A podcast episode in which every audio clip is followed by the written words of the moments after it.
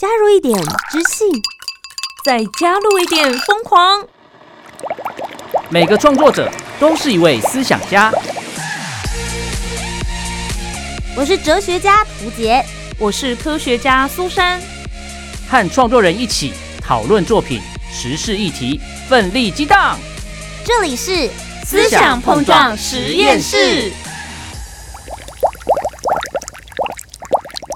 Hello，大家好，我是涂杰，我是苏珊，思想碰撞实验室。和创作者一起讨论世界大小事。今天来跟大家分享的创作者类型呢，我觉得是我非常非常喜欢的领域。这算不算是你的圆梦计划？我觉得算是吧。今天邀请到的来宾，就是我私心梦幻名单非常想要访问的人。嗯，然后我在寄出 email 的时候，我真的是改了又改，里面所有的内容，我到底应该要怎么样跟他表达我内心的喜爱，就是完全克制化的一封信这样子。那因为我们其实对这位创作者都有一点点的算认识吧，应该是熟悉吧？我们非常非常期待他，所以当时图杰说信寄出去的时候，我们非常紧张。对，就是在等待老师回信的过程当中，就每天一直在那边刷，想说什么时候信会回来。今天要一起跟大家来讨论的是漫画的创作者，欢迎谢东林老师。大家好，我是漫画家谢东林。是的，谢东林老师呢有很多很棒的，大家也非常知名的这些漫画作品，是不是也可以跟大家分享一下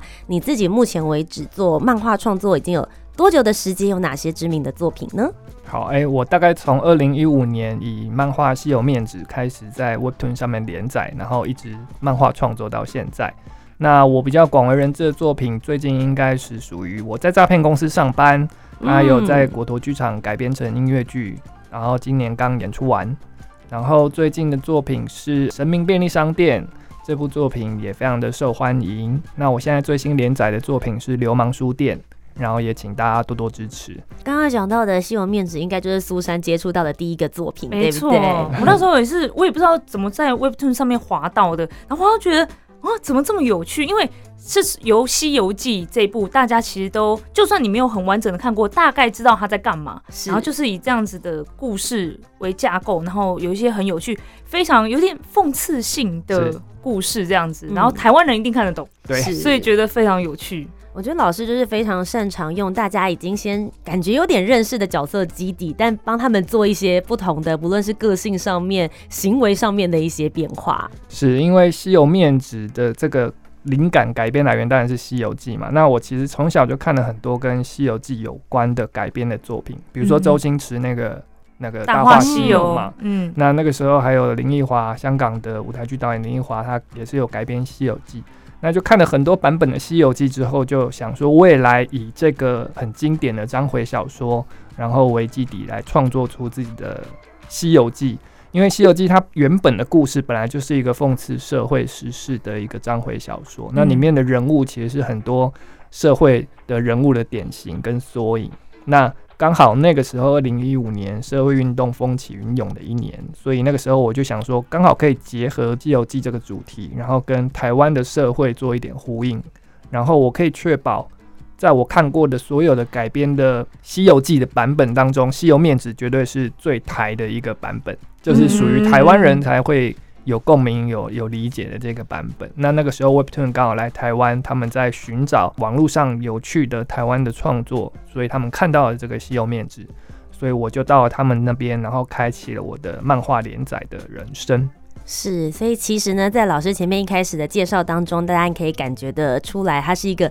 非常接地气，而且作品非常有台湾味的一位漫画创作者。同时，我们刚才讨论的过程当中，大家应该都有听到，以前小的时候我们看漫画是用纸本的方式，而现在我们用网络也一起来看到他们的作品。所以今天我们就一起来讨论漫画创作这件事。你思我想，Topic。今天呢，竟然请到了谢东英老师来到我们的节目当中。我觉得我的主题很实在，除了他的创作、他的灵感之外，我想要讨论到的事情是，到底在台湾要怎么样才可以当一个可以生存下来的漫画家。啊我不单单只是兼职，我真的可以以它为生，甚至还可以创作出后面的那些商业模式。我自己其实是非常非常感兴趣。身为一个从小开始天天看漫画补充能量的漫画迷，我每天晚上一定要做的仪式感就是睡觉之前一定要划十五到三十分钟的漫画，用划的也可以，或者是买实体漫画来看。它对我来说是补充生活能量非常非常重要的一部分。那只是因为我从小的时候接触到的比较多是日本这一边的漫画，嗯所以会接触到很多的日本的文化，所以我们对于日本很多的了解，其实也是从漫画里面而来的。接着慢慢长大之后，随着刚刚有讲到的 Webtoon 或者是条漫的兴起，大家开始接触到了韩国的漫画，而当它落地到台湾之后，我才开始接触到，原来台湾也有一些很棒的台湾漫画家，而且他们画的作品不是别的，就是我们最熟知的那一些台湾的市井小民的文化。所以包含比如说，老师其实前面之前还有另外一部作品叫做《入伍吧魔法少女》，它其实在讲的是可能苏珊会比较熟悉当兵的题材对。对对，我虽然没有当兵啦，嗯但是我身边很多当兵的弟兄姐妹们，对他们对这一部真的超有共鸣，超有感。嗯，那我自己后来呢，因为我有在参与台湾的庙会活动，所以神明便利商店完全打中了我大大的共鸣。他在第一页一进去的时候就问说：“请问你要不要来一杯符水？” 神明卖你符水，天哪，这不就是我以前就是阿嬷就会回家的时候跟我讲，符水画一画，放在艾草里面的这个阴阳水当中，我们要来好好净身。我整个画面跟共鸣感都出来了。他把我的童年、我的人生、我的台湾生活画在了这些漫画当中，完全打中我的喜好。但那个时候我就想说，诶，我都是在网络上面看，我就是个免费仔。我那时候也很担心老师的生存，想说大家虽然反应很热烈，都有在分享，有在按赞，然后我也有去留言，可是。这样他有办法温饱吗？我的留言可以换成他的晚餐吗？他要养小孩，他要养老婆，这样真的可以吗？所以后来他的作品在去年的时候也改编成了舞台剧。我在诈骗公司上班，我当时心态就是，我都当了这么久的免费仔，花一个票钱进去支持他没问题的吧。所以不论老师在整体的操作上面，从你自己选择的题材、票房口碑以及在社群上面的热度，我觉得都超越了我对于漫画家这一个职场的想象。所以今天呢，我们就想要透过邀请谢东英老师来到现场，跟我们分享一下漫画家到底要如何生存的创作产业现况。你怎么想呢 Let's？Battle，好，所以老师，我刚刚讲了这么多的事情，其实我就是一个非常非常担心你到底能不能够养家糊口的粉丝。我很关心你的作品之外，我也很关心你，希望你可以继续创作十年、二十年、三十年。是因为从一开始的时候，我也不是马上就可以靠漫画然后活下来的。嗯一开始的时候，我在广告公司上班，然后画漫画其实只是我的下班跟假日的时候的一个休闲兴趣而已。然后我就把它发表在网络上。那在网络上的时候，因为呃我发表在 Facebook，那它是一个人流比较大的地方，那能见度比较高。嗯虽然是免费的，但是可以让我被看到。那也就是因为这个让我被看到，在当初 Live Webtoon 来到台湾发展服务，二零一五年的时候，他们看到了我的西游面纸，然后他们觉得很有趣，嗯所以他们邀请我去他们的平台上去连载。那那个时候稀有面子在那边连载的时候呢，其实光是只有稀有面子的稿费也没办法让我活下来。那个时候虽然还是单身，但是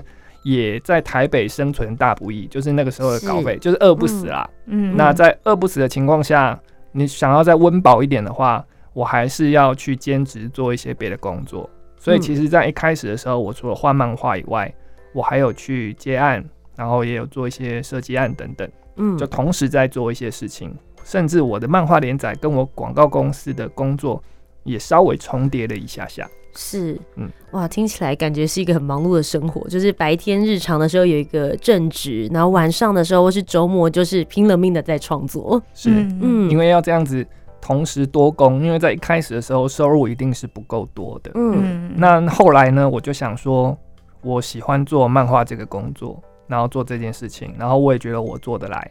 所以后来我就慢慢的把我的工作的重心都放到了漫画上面。既然我画一个漫画赚不饱，那为什么不画两个呢？所以很有道理耶。对，不是吧？会把自己搞死吧？这听起来是很累，但是一个非常正面的想法。是是我增加多一点的产能。是老师，我很好奇，你们这些台湾的漫画家们，你们一定会大家彼此讨论，觉得台湾漫画家创作的台湾作品，你们的优势比起日本跟韩国，你觉得最不一样的地方在哪？最不一样的地方，应该说，如果我们的绝大部分读者都是台湾人，那我们使用我们台湾人才懂得文化的语汇的话，就可以很容易的得到共鸣。嗯那在这个部分算是优势吧，在读者来讲，就是说这个东西很亲切，会先入为主的说帮你加印象分。嗯那这个部分的话，会是一个优点。对啊，嗯我觉得这个是，当然是文化本身会是一个最不一样的。那老师，你们会因为想说啊，我们就是台湾漫画家，要画的让台湾人都看得懂，所以才会刻意找这种台湾的民俗文化相关的东西加入在漫画的作品当中吗？其实也不会是刻意，因为创作这件事情本来就是每一个人都有他自己喜欢偏好的部分。嗯但是我觉得生活文化这件事情是骗不了人，就是你你在哪里成长，就是你的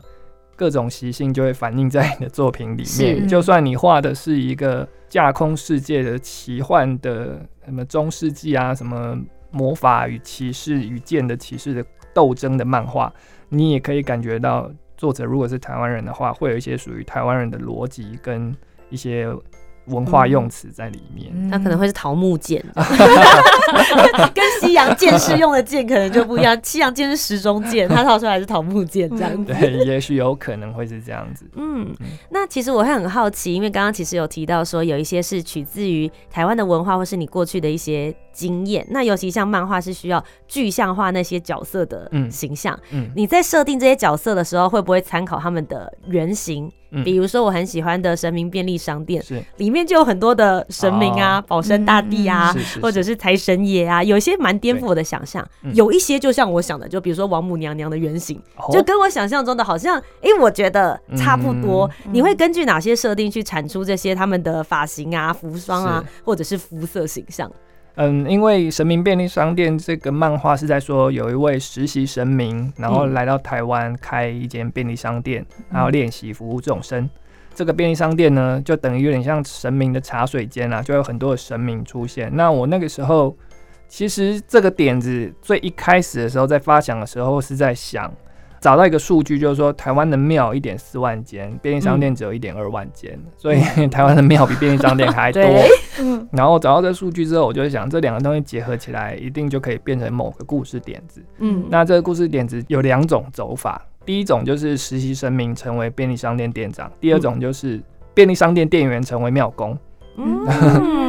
那就这两种。那为什么后来选了便利商店呢？第一个当然就是因为庙太难画了嘛，台湾的庙宇真的有很多细节，实在是太 detail 了，嗯然后很多的那个复杂背景实在是太难了。然后再来一个是，我觉得我的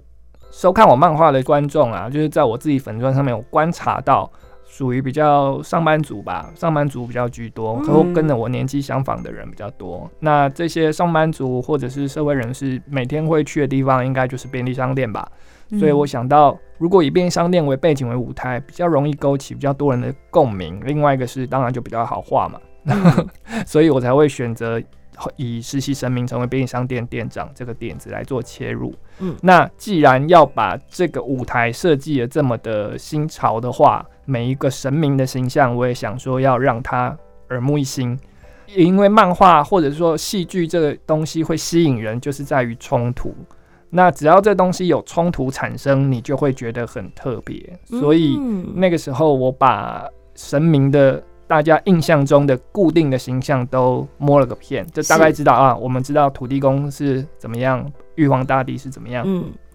确定了之后，我就可以开始做反向的发想。比如说财神，我们印象中的财神就是非常有钱嘛，然后应该就是对只要跟财富有关的内容，他就了若指掌。对，嗯，所以在我的设定中，我的财神是一位穷光蛋，对然后他对理财非常的不擅长。我看 到这段的时候，我自己也很嗯。就是触及，我想说天啊，原来我所拜的财神是他自己，其实也很穷，是不是？这种感觉，因为他把钱都给了大家，那样。对，对，然后他的神力呢，不能够作用在自己身上，所以他的投资只能靠他自己的能力去投资，然后偏偏他是一位没什么投资能力的财神。运很，差，嗯对，他的神力都分给了广大的民众，嗯这样子。那这个是我的设定，真实的神界的设定是什么，我也不知道。嗯但就是说我想要用这样的设定去制造那个反差跟冲突。那也有一些人物的设定是从他的特色而来，比如说土地公福德正神这个角色。嗯在福德正神这个角色，大家印象中就是一个非常慈祥和蔼的老爷爷嘛。嗯那我想说，如果要让这个东西比较耳目一新，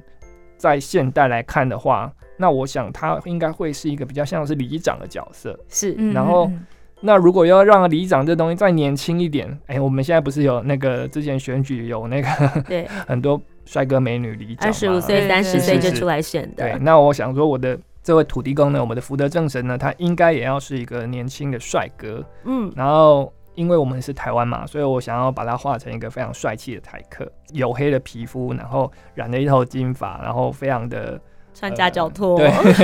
然后很很热情很台，然后人很好，然后就是非常的阿萨里这样子。嗯，把他这个角色其实是从他的特质去发想而来，但是嗯。结合了现代可能大家会想要喜欢的元素，把它嗯。产生出来。就是有很多的反转，然后我觉得老师也放了一些他自己的幽默，然嗯后他对于这个角色里面的观察，成为他们的个性啦。我觉得这个是跟其他大家在看到的作品上面，嗯。老师的呃内容创作当中，让我感受到特别不一样的地方。我也会觉得说，哎、也许这也是老师可以生存下来之中蛮大的一个关键。对，而且老师，你之前不是也有在广告公司上班吗？是因为我们之前做过类似相关的行销啊、宣传的工作，最重要的就是数据，我们都会去看数据啊，看我们的 TA 是什么样子的人等等的。这样的经历是有影响到老师你后来去观察你的粉丝啊、你的乐听众会是什么样子的人，然后再去影响你怎么画你的漫画，这样。因为我们 Facebook 的专业会有那个追踪后台嘛，会看到说追踪我的人大概年纪是几岁，性别的比例是多少这样子，然后他们住在什么样的地方，嗯，那我大概就可以知道。然后我也会，我不止从那个数据看，因为有时候有的人数据乱填嘛，有个人会填出他一百岁，其实才二十岁，反正就是有一些不能完全只信数据啦。我就是我平常就有在粉砖上面呢发表一些漫画，然后呢这些来留言的人呢、他们留言的内容，他们喜欢什么样的内容，他们的背景是什么，他们公开的资讯我都会加减看一下，大概了解一下，就是说。哦，这些会紧紧跟随着我，然后喜欢我的漫画的人，大概是一个什么样的轮廓？我是会去点人家的名字，去看他的页面，这样。哎、偶尔啦，偶尔、我们被肉松了。没有，就是看大家自己愿意公开的部分而已。嗯嗯对，嗯然后大概了解一下大家的心声。然后我在做选材的时候呢，题材上，就像我刚刚讲，便利商店，我会考虑到我的 TA 是可能上班族嘛。那做我在诈骗公司上班也是一样，那个时候就从我在诈骗公司上班开始，我就跟静文学合作，然后一直到现在。那在静文学那个时候，他们就是跟我说想要一个跟职场有关的作品，然后那时候我就是想想说，那刚好我的 TA 也都是职场，可是这个时候我就想到，既然我的 TA 都是职场人，然后我又挑了职场这个主题，那只要我做的不够到位的时候，就很容易被挑毛病。呃老师，我们才不是这样嘞，上班族才不是这样嘞你。是没上过班，没有，就是说上班族的话，嗯，当然他们看漫画寻开心嘛。那可是我会想，有没有是职场，然后又可以引起职场社畜共鸣，可是又他们没有办法挑毛病的。所以那时候我看到台湾有诈骗这个题材，台湾诈骗王国嘛，对，所以我就想说。这个职场还不错，主要如果有人出来跟我挑毛病的话，我想我可以报警抓他。对，基本上不太容易有人跟我这边较真。嗯 OK，那这是玩笑话，但是就是说，因为诈骗这个题材，这个职场呢，它是见不得光的，见不得光的情况下，就有很多我们创作者可以发挥的空间。嗯可以想象的状态嗯。所以我在诈骗公司上班，我就在把这个诈骗的职场做了一个自己的一个诠释。那那个时候诠释到有点过头了，很多读者看了完了之后就跟我说啊，我好想要到这个诈骗公司上班哦。哎、我刚竟然是诈骗公司的正面行销吗？可是呢，会有这样的心情呢，其实是跟我原本的预设的不谋而合啦。嗯因为我为什么会这样子，其实是因为我想要讽刺这个社会嘛，就是说，你看看，连诈骗公司的福利。跟遵守劳基法都比一般的公司还要好，那你嗯一般的公司不是更像诈骗公司吗？嗯，对，其实有一点是这样子一个设计，这样。是，我觉得老师在讲他设计的过程当中，我会发现，我们会觉得他的故事很有趣、很幽默、很有个性，好像都在创作自己喜欢的题材。但他并不是我行我素的想说我就要做这个，而是他是有去考虑到粉丝的状态、读者大家喜不喜欢，以及台湾的社会风气。那我就会很好奇，你跟以前传统的漫画家不一样了，因为现在大家要对你有一些想法说是非常容易的，我们不用写信到编辑的出版社去，我们只要留下留言就好了。你有没有在创作的过程当中，一面连载一面创作，然后有粉丝或者是有这个风向带说，哦，也许这个角色可以往那里去，嗯，或是结局的状态跟你原本的设定因为风向而改变的？嗯，因为是我我从很久以前就在网络上连载小说，大概从大学的时候就开始在网络上有写小说，然后后来也出了几本小说。那后来退伍以后呢，才开始又重拾图像的创作。嗯那这个部分呢，跟网络的读者的互动，对我来讲已经是我创作协议的一部分了。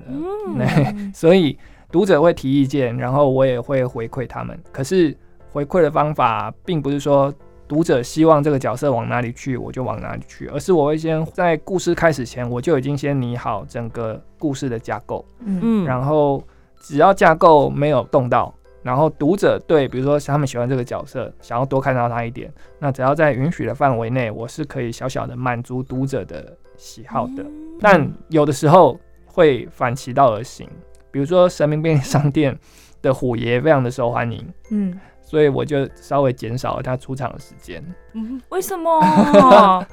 因为大家太喜欢他了，他只要一出场，他就很容易把焦点给转移掉。了解，人气爆棚。对，然后另外一个是就是说，既然大家那么喜欢，那就不能让他那么泛滥。OK，对要有稀有性。是是是，哦对还，是之后干脆帮虎爷再画出一个，对对对，他自己的故事好了。限定啊，或是比如说贩卖实体漫画的时候，可以加一个就对是小篇章，大家就一定会去购买这种感觉 对对吧。对，这个嗯身边商店的续集在今年的六月会出版嘛？那里面就会、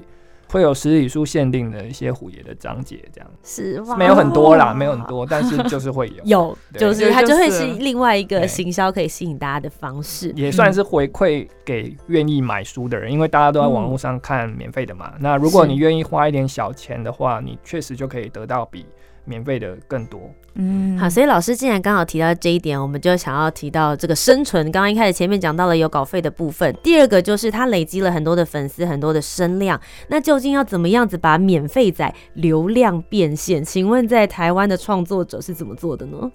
其他的创作者，每一个创作者都有自己的一套方法。嗯那对我而言，我可能会比较遵循从广告公司开始学到这个商业运作的逻辑，就是说，如果我要有产品，那我要先为我的产品找到目标对象。那如果我有目标对象，我要为我的目标对象设计适合的产品，就大概是这两个主要的逻辑。嗯，所以我觉得，我身为漫画创作者，就像刚刚讲的嘛，我会根据我的目标对象去产出我的作品。那产出作品的时候，我会考虑一开始就要先想好，嗯，我这个作品它后端的可以变现的管道是什么，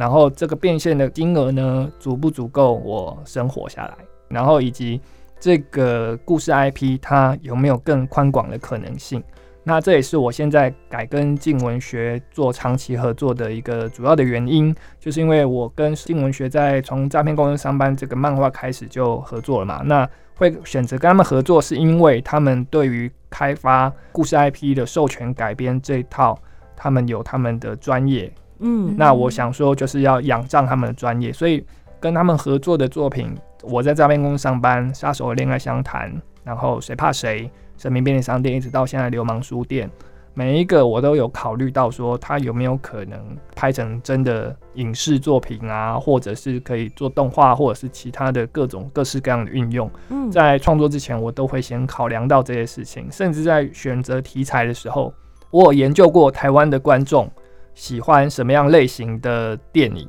比如说历久不衰的杀手动作，然后爱情。那这几个元素，我就把它加了起来，就变成了杀手恋爱相谈。哦然后台湾呢，又特别喜欢看灵异恐怖类的电影，是嗯所以后来我画了一个灵异喜剧漫画，叫做《谁怕谁》。这名便利商店不用讲嘛，宗教民俗也是台湾的大众。很大众。那嗯现在最新的流氓书店呢，是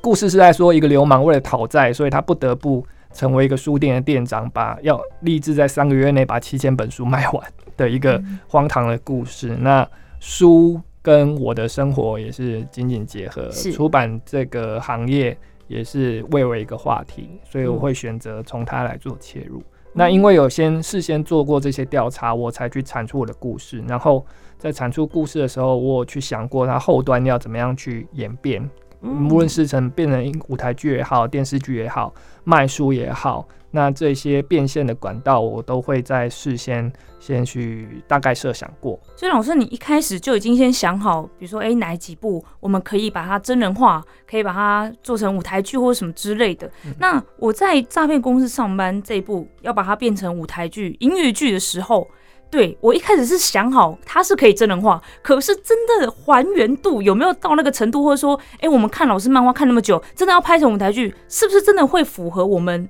对这个漫画本来的期待？对，嗯老师你怎么去抓那个平衡啊？我自己对改编授权的态度就是说，那个是另外一位创作者的再创作。那既然大家都是哦创作者，我会完全的尊重另外一位创作者。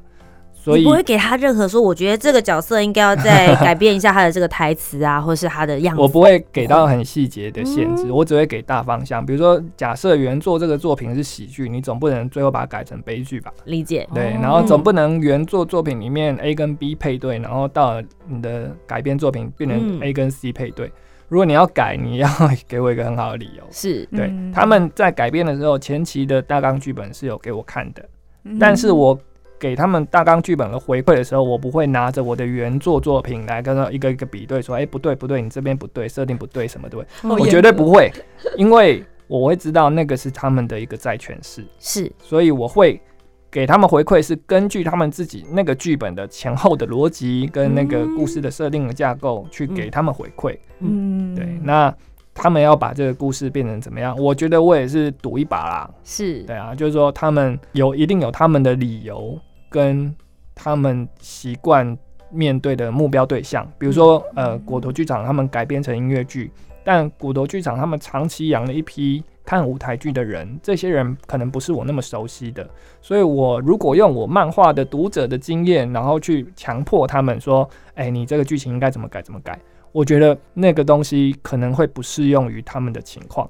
那嗯。所以我觉得这部分还是要放开手去给他们一个好好诠释的一个自由。那后来事实也证明，就是放开手的一个自由是蛮成功的，因为音乐剧非常受欢迎嘛。去年嗯十一月底巡演一个月，然后马上今年三月又刚巡演完，然后演，嗯，而且是从台北演到台中、高雄，嗯然后口碑跟票房都很好。嗯，所以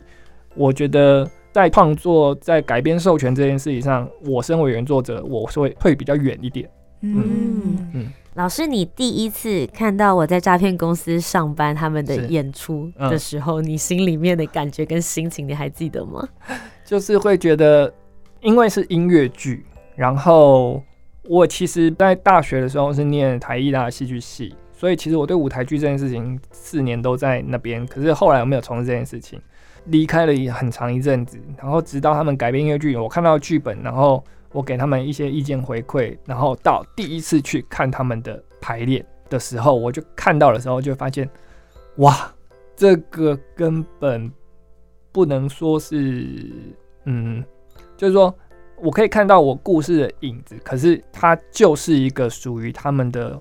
原生的、活生生的一个创作。然后这些演员的诠释跟投入，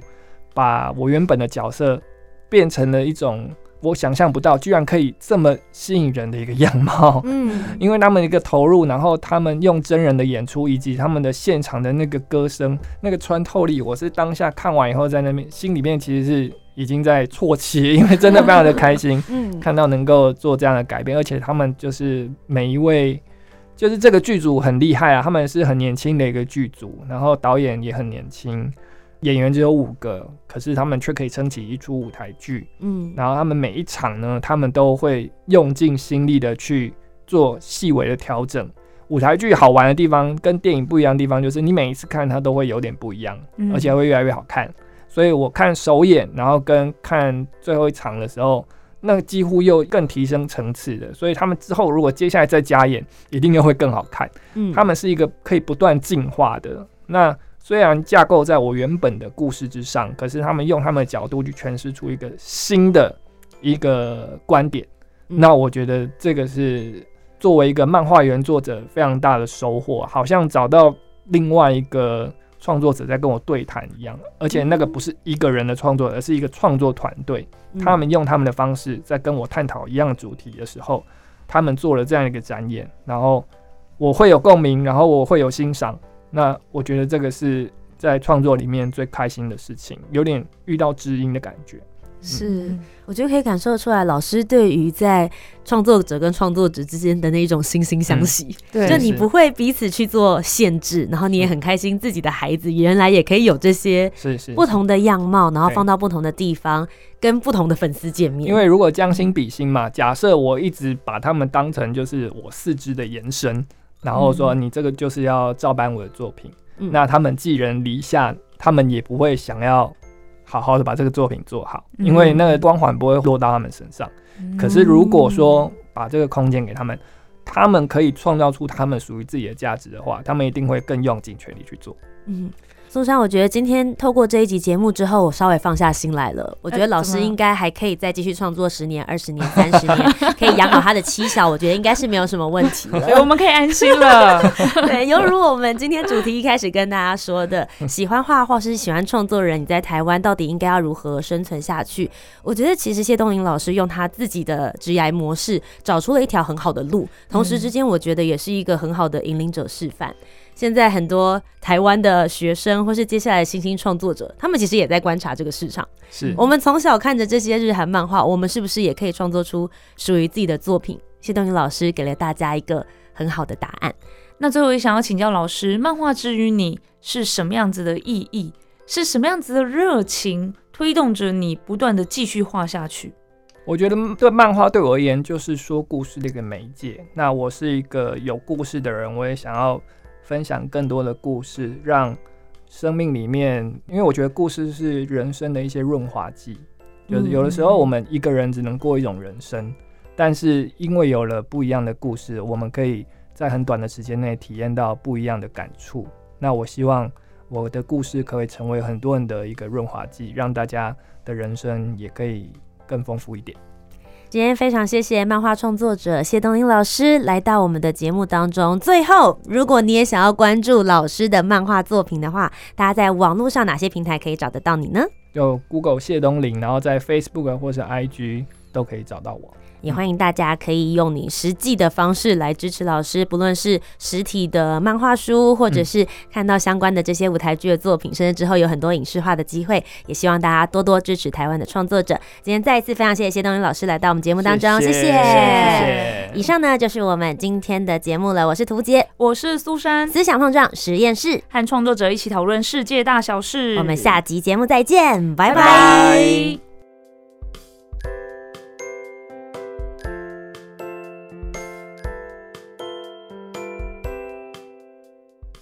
我是漫画家谢东林，漫画就是我体验多重宇宙的旅程。